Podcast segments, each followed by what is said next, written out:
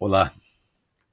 Olha, hoje eu acordei com muitos pensamentos, muitas perguntas na cabeça. Eu acho que isso pode acontecer com qualquer pessoa em algum momento, concorda? Mas antes de esquecer tudo, resolvi colocar isso no papel. É um velho hábito de jornalista de 30 anos atrás. A propósito, tem certas coisas no jornalismo que são ótimas, assim como outras que deixam a gente ficar de cabelo em pé. Aliás, lembrei da frase que eu disse quando me aposentei nessa área. Graças a Deus não preciso mais contar mentiras nem lorotas. Acho que foi por isso que resolvi escrever esse podcast. Só com perguntas. Porque tenho certeza você já tem ou vai encontrar logo, logo as respostas.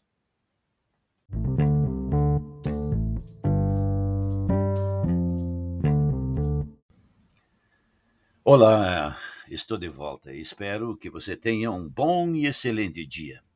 Eu sou Walter Mick, hoje professor e praticante de Reiki há pelo menos duas décadas. Trago aqui reflexões, meditação, práticas e esclarecimentos sobre Reiki e as suas ferramentas para aplicação na vida diária. Instrumento que permite alcançar mudanças físicas, mentais, emocionais e espirituais. Neste episódio, aliás, eu vou sair da caixinha. Como disse antes, acordei com toda a corda para fazer perguntas.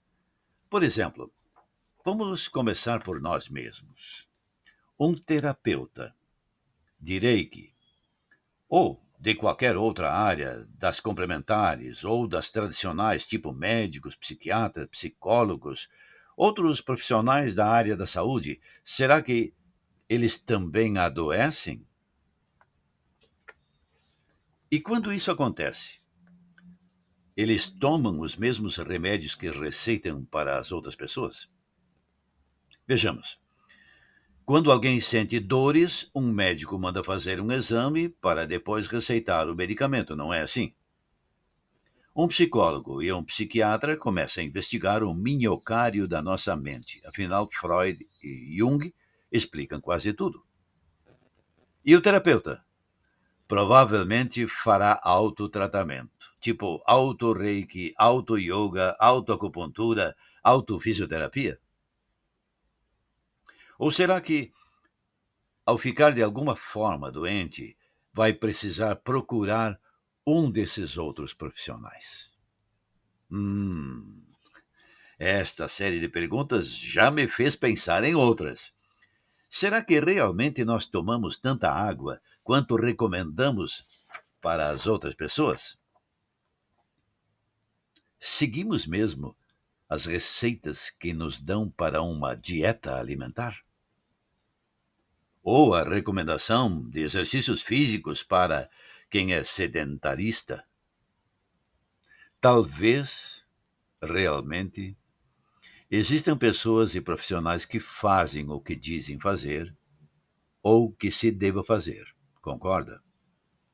Por outro lado, eu começo a pensar que também existem frases, ou melhor, recomendações publicadas em livros ditas por profissionais e estão em qualquer lugar da internet para tudo que você possa imaginar. Já percebeu isso?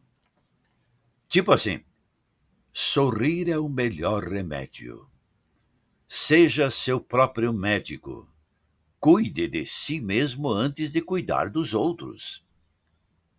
Será que fazemos isso mesmo? Será mesmo que isso resolve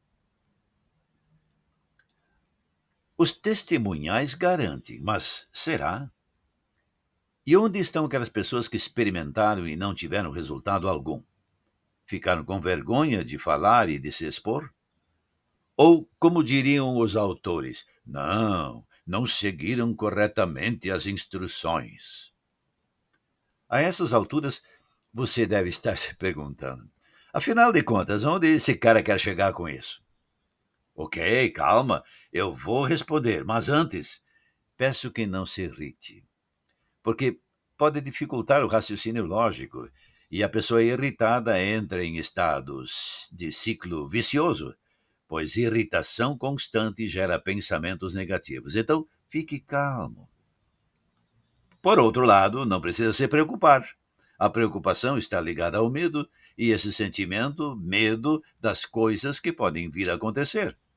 então, fica frio. Confie. Ah, agradeça. A gratidão promove um estado mais positivo, abrindo a nossa perspectiva e permitindo com que a gente se concentre mais nas coisas positivas e as aprecie mais. Agora respondendo. Olha, o segredo é não ser bonzinho. Ficar esperto sem perder a ternura jamais. Então, grato pela paciência de me ouvir até aqui. Tenha um bom dia e seja feliz com o Reiki.